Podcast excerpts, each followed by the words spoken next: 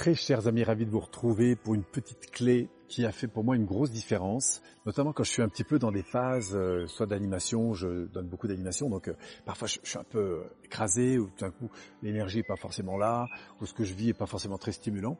Alors j'ai un truc, moi c'est de remonter, vous voyez, le centimètre ici, d'inspirer par le nez, de sourire et de dire merci. Expérimentez, vous allez voir, inspirez, sourire et dire merci. Et vous allez voir que ça modifie non seulement votre état physiologique, mais aussi votre rapport à l'environnement.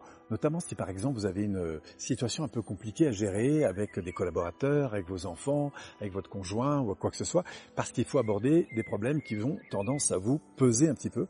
Eh bien, prenez une seconde, inspirez, relevez le centimètre, souriez, et puis vous allez voir très vite, en fait, votre état physiologique se transforme et par conséquent la relation que vous avez avec votre environnement.